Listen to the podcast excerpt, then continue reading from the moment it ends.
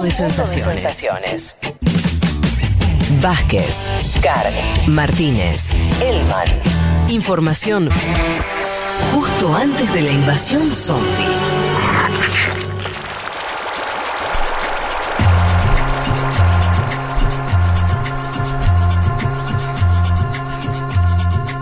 Nos metemos, Juanma, con Venezuela, que me parece un temazo, viniendo de la semana eh, electoral. ¿Por dónde querés arrancar de- en, en esa selva, esa complejidad venezolana? Vamos a hablar primero de lo, lo que vos decís, ¿no? Elecciones legislativas el pasado domingo, una participación del 31% de acuerdo a la información que emite el Consejo Nacional eh, Mm. Electoral. Hubo ahí un tuit muy sugestivo de la Embajada Virtual de Estados Unidos en Venezuela, digo embajada virtual porque no posee embajada propia hace tiempo, que mientras todavía se estaba votando en horas de la tarde, cifraba la participación en un 25%. Sobre este punto hago un comentario en base a las especulaciones que se dieron sobre un alargamiento en el horario de la elección que hubo. Sucede históricamente eso, de que se alarga una, una hora Sí. la elección en Venezuela, sucede casi históricamente. Sí. Vos, vos lo sabés bien porque he- hemos cubierto elecciones también en este mismo programa en el 18. Pasó en el 2015 también cuando el chavismo perdió holgadamente. Acá yo no estoy valorando si está bien o está mal que, que, que- se alargue el horario de elección, digo que es lo que sucede en ese país en términos generales. Obviamente esto generó suspicacia, ¿no? Porque era una elección legislativa donde participaba principalmente el chavismo, a quien primero vamos a escuchar es al presidente de Venezuela, Nicolás Maduro, opinando luego de conocerse el primer boletín del Consejo Nacional Electoral. hemos cumplido. Le doy las gracias a Dios, creador del cielo y de la tierra y a nuestro Señor Jesucristo. Le doy las gracias al espíritu inmortal del libertador Simón Bolívar y al espíritu inmortal de nuestro comandante supremo por enseñarnos el camino. Este es el camino, la constitución, magna carta de nuestra patria amada. Es el camino, hemos cumplido con paciencia. Tuvimos paciencia, paciencia, paciencia a las provocaciones, a las estupideces, a las agresiones, paciencia, paciencia. Y paso a paso llegamos al camino. Lo hemos transitado y tenemos una nueva Asamblea Nacional. Que el pueblo duerma tranquilo. Tenemos nueva Asamblea Nacional al servicio de las mayorías, al servicio de la mujer, del hombre, de la familia, de la patria.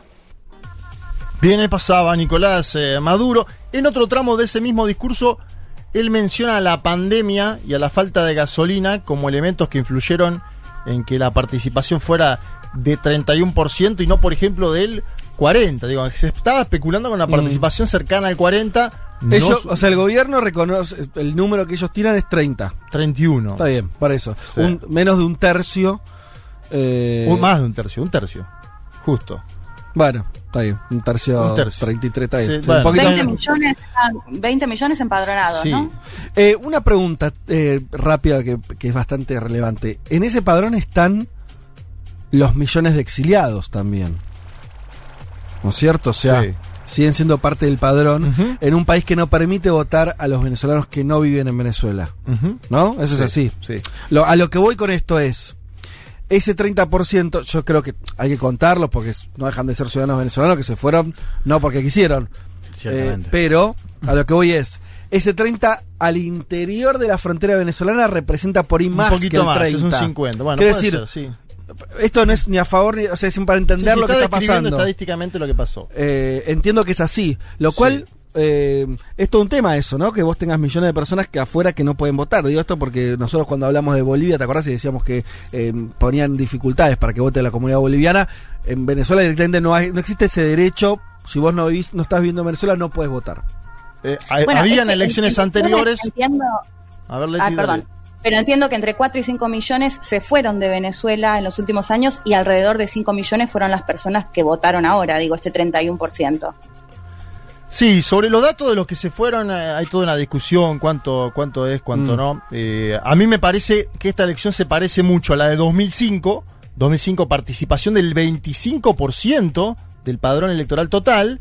Se parece mucho más a 2005 y menos a 2015. Porque en general, ¿qué se hizo? Comparativamente se dijo, vamos a comparar con 2015, que es válido porque es la última elección. Sí. Y tenés una participación Claro. de encima del 70% en ese caso. Sí. Y acá tenés una del 31. Entonces se dice, cayó 40 puntos la participación. El, Ahora, 2000 el 2005 participó el 25, 25%. que fue la primera que no participó la oposición. Exacto, Que la primera vez que se llamó toda la oposición. a un boicot electoral. Participan por fuera de. En ese, entonces, en ese entonces no era el PSV, en ese entonces el chavismo era el movimiento Quinta Sí. República y participan por fuera PPT, Patria para Todos, Tupamaros y el Partido Comunista de Venezuela. Eh, yo menciono 2005 porque me parece que hay que agregarlo al análisis también. Tenemos que Sí. analizar con 2005, con 2010 y con 2015.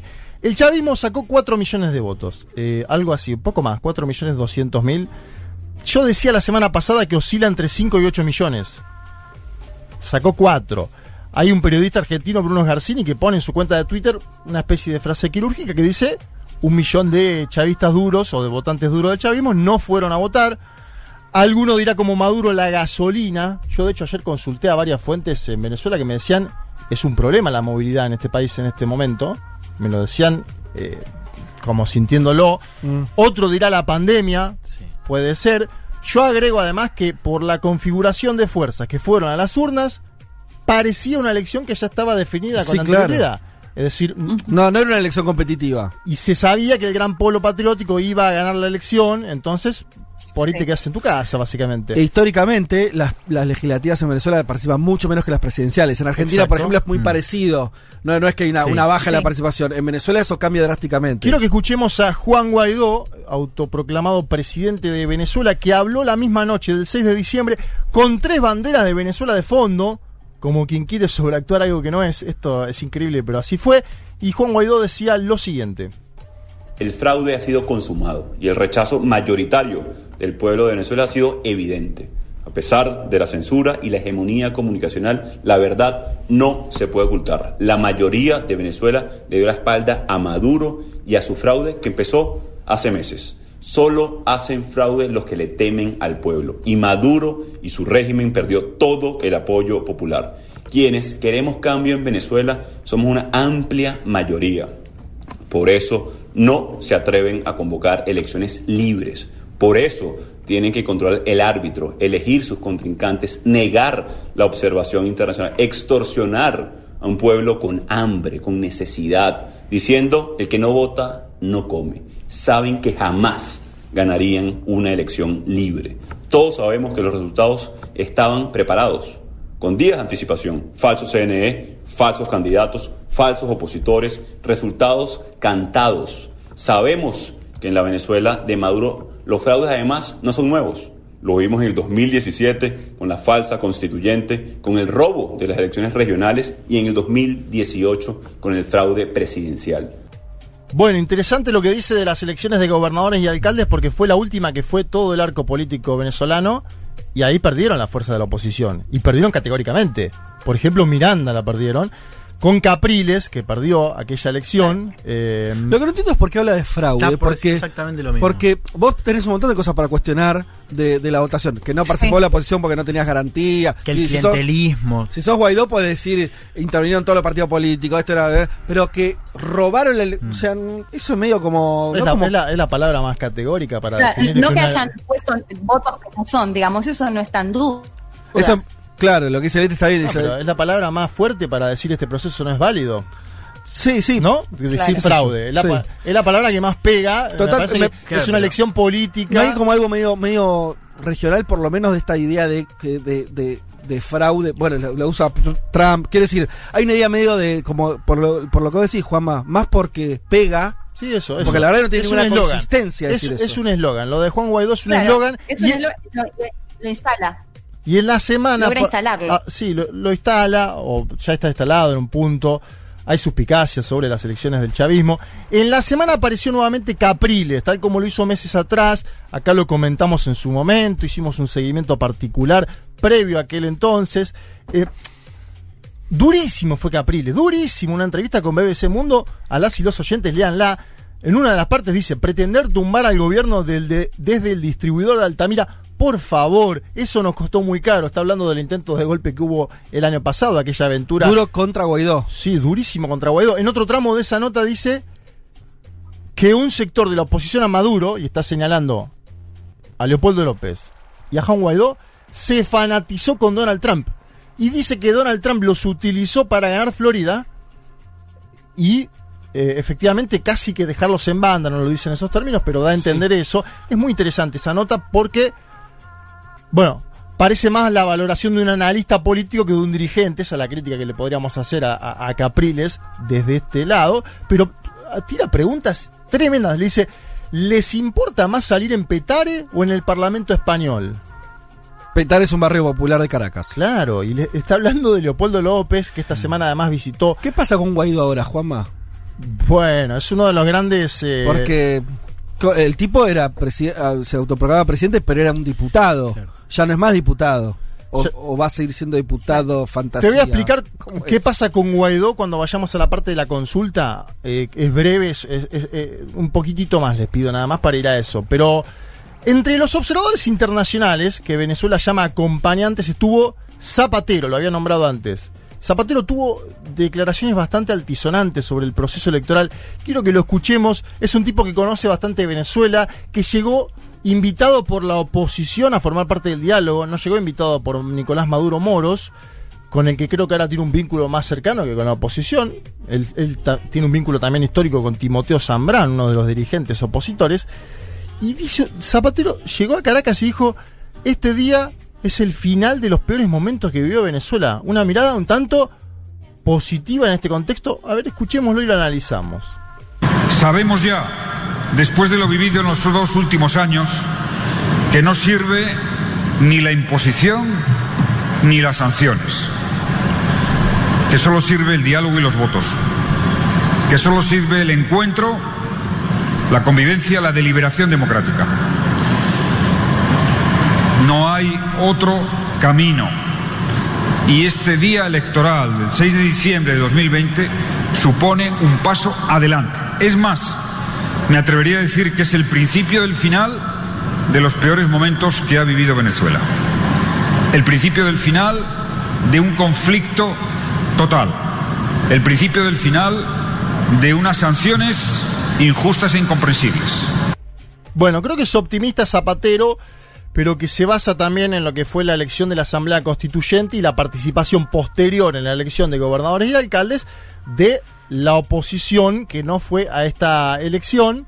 Él está hablando básicamente, fe de compañeros, a la Unión Europea, está diciendo, muchachos tienen que cambiar también su posición, tienen que acercarse al diálogo entre las partes eh, en Venezuela las vueltas de la historia, ¿no? Porque fue este mismo Zapatero quien, junto al monarca Juan Carlos, en su momento le, le- le hicieron el famoso ¿Por qué no te callas, no? Al venezolano Hugo Chávez en aquella cumbre. Sí. Digo, las vueltas de la historia que ahora Zapatero, un propiciante del eh, diálogo, deja un título fuerte, pero habrá que ver si este es el principio del final de los peores momentos. Yo soy más escéptico eh, por varias cosas. Dejo algunos datos de color de la elección. Nicolás Maduro, hijo del jefe de Estado e hijastro de Silvia Flores, es diputado electo Mm, por mira, el estado de La Guaira. Que es un joven, eh, veintipico. Treinta y pico, treinta y pico Nicolásito, eh, de hecho se vacu- está tomando cada vez más protagonismo en la política venezolana. Ajá. Ayer se vacunó con la Sputnik, eh, está tomando cada vez más protagonismo. Algunos dicen va a ser gobernador de La Guaira, vaya uno a saber, pero es diputado.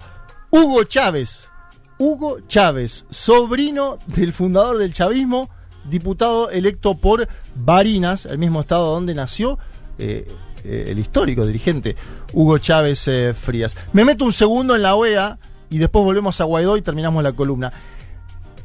Porque aparte aparece en el flyer que hizo esta semana el Tano Antoniucci, ¿no? Luis Almagro, el otro actor, el titular de la OEA. Obviamente la OEA se posicionó en torno a los comicios de forma negativa, cuestionó la totalidad, la legitimidad, digo, eh, eh, en totalidad. Sí. Un comunicado que fue motorizado por Brasil y los Estados Unidos, donde Argentina votó abstención, donde México y Bolivia votaron en contra. Mm. Escuchamos brevemente a Luz Elena Baños, embajadora de México ante la OEA, que explica la negativa de su país a la condena de este organismo a las elecciones.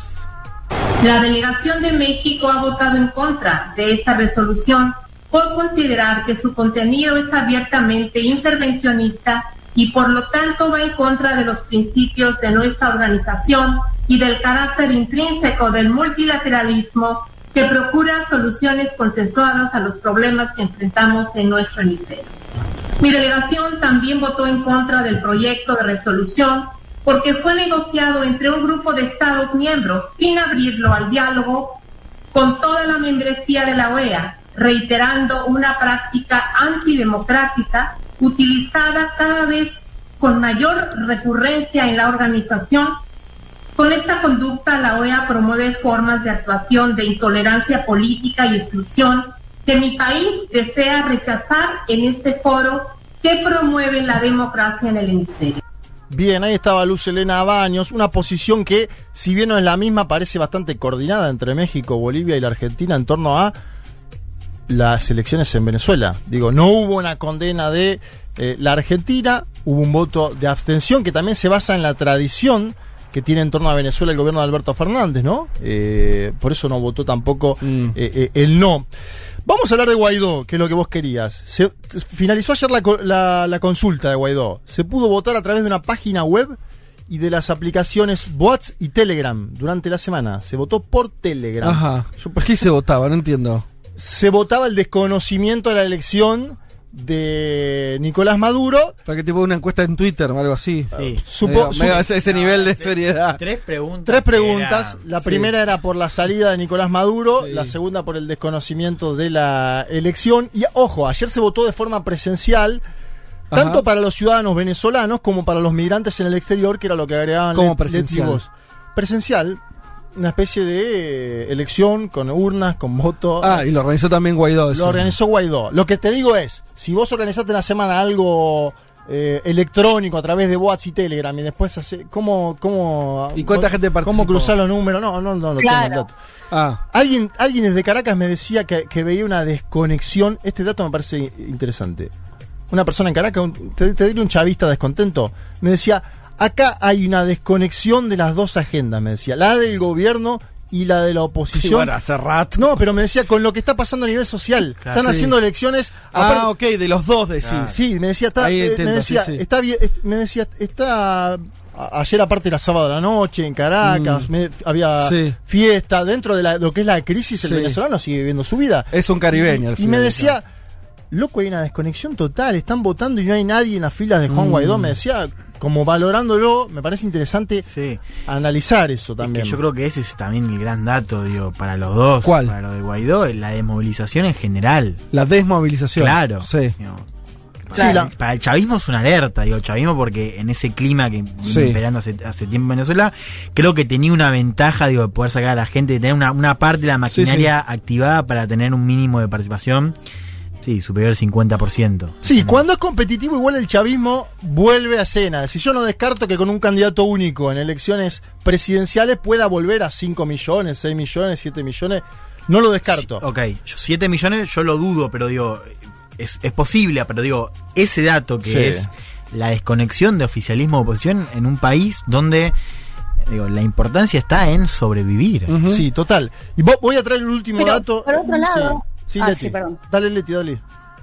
No, digo, por otro lado, hablábamos esto y creo que lo dijo el propio canciller venezolano Jorge Arriaza, que se refería a que el mismo domingo se votaron legislativas en Rumania y también la participación fue de un 30%. Y es verdad y es real, y lo hemos comentado, que en los países donde el voto no es obligatorio suelen ser bajísimos los porcentajes de, de votación. Digo, me parece que es igual también es un dato que no hay que desconocer, además con la crisis, eh, digo, económica que se vive en Venezuela y demás, si uno lo compara a nivel internacional, me parece que eso, ese porcentaje tan bajo lo vemos en otros países y sumado a lo que Fede también comentaba, que las legislativas en general también tienen menos electores que las presidenciales, por ejemplo. Estamos muy pasados de tiempo, así Sí. que voy a, voy a uh, últimos datos. Condiciones de vida de la población venezolana en lo que sucedió este año. Todas las fuentes, consulté a oficialismo, oposición, todas las fuentes con las que hablo me dicen lo mismo, que fue el año más duro desde el año 2016, que hubo cortes de luz y de agua, que hubo problemas con la gasolina. Una gran parte obviamente atribuye este escenario al bloqueo norteamericano. Paradójicamente o no, mientras se da esto, una denuncia al bloqueo norteamericano y el mismo escenario de bloqueo, hay una dolarización de hecho de la economía venezolana, que es el último punto que quiero hablar. Una dolarización que diría Maduro dejó hacer Mm. eh, como una especie de válvula de escape. Un cronista que cubrió las elecciones lo consultó al mismo Maduro durante la conferencia de prensa posterior a los comicios. Le dijo que había ido a Petare, que vio esa dolarización en los intercambios. eh, La gente se maneja con el dólar, así en, en la calle. y Sí. Maduro le contestó lo siguiente. A ver. La dolarización de las actividades comerciales ha sido una válvula de escape que yo la veo como positiva. No te extrañes, Estefan, es una forma de resistencia de nuestro pueblo. Gracias a Dios consiguió esa forma. En Venezuela no hay una dolarización de la economía porque la moneda oficial no es ni va a ser nunca el dólar ni otra moneda extranjera. En Venezuela lo que hay es mecanismo de una economía de guerra, de una economía de resistencia que busca en otras monedas y criptomonedas la forma de intercambiar productos, la forma de realizar sus propias necesidades. Eso es lo que tuviste en Petare. Bien chévere, digo yo. Y ahora vamos a proteger, como estamos protegiendo, los ingresos de los trabajadores venezolanos. Y vamos a ir equilibrando. Tú te preguntarás, ¿cuándo vamos a equilibrar todo eso? Bueno, esperará tiempo cuando Venezuela logre romper totalmente el bloqueo, logre recuperar sus ingresos en divisa y todo volverá a su cauce. Bien, complicado ese escenario económico. eh, está consolidado. Vos si te querés ir a comprar una hamburguesa en un puesto callejero en Caracas, los precios están en dólares. Ah, a ese Lo- nivel. Generalizado, Fede. Generalizado. A ver, el, el problema es que la mayor parte de la población co- cobra en bolívares. Sí, y dólares. y- O sea que tenés que depender de lo que manden tus familiares Sí, en el sí, exterior sí. o de generar insumos en dólares. Bueno, no muy distinta a la situación cubana en algún sentido, pero con Cuba con un, me parece con, con, con- con una administración de muchos años del Estado y una sociedad distinta, una sociedad completamente distinta. Y después tenés el bloqueo. En 2013 los ingresos en dólares de Venezuela fueron de 56 mil millones de dólares. Mm. Y este año de 477 millones. ah, bueno. A ver, Wow. una, una caída del 99%. Te lo pongo en un ejemplo que es de cada 100 dólares que a Venezuela le entraban por la venta de petróleo, hoy le entra uno. Mm. De 100 le entra uno. Digo, a- atención porque esto puede influir, la- cómo se vive, puede influir también en esa desconexión de agendas que decíamos antes. A futuro que quedan elecciones, gobernadores y alcaldes 2021. Yo creo que la estrategia de la abstención tiene un límite y me parece que Capriles a su forma, con otras palabras, está diciendo eso en la entrevista con BBC Mundo. Hay que acordarse además que la última participación de la oposición fue precisamente en elecciones de gobernadores y de alcaldes. Y además a futuro hay muchos elementos de oposición que se pueden plantear como candidatos presidenciales. Guaidó, López, Capriles, Falcón, Bertucci, todo esto lo tomo para decir, ojo porque el chavismo puede tener una candidatura única a futuro y la oposición puede seguir dividida, así que cualquier dispersión opositora le va a sumar, pero hablar del 21 y hablar del 24 es una eternidad en un país que vive al día con muchas complejidades y ahora, pasadas las elecciones, el principal problema sigue siendo el mismo, el económico. Bueno, complicada la situación en Venezuela como hace rato y bueno, veremos, ¿eh? esos datos que tiraste al final, la verdad, tremendos. Veremos cómo es el 2021 en ese país. Ya venimos.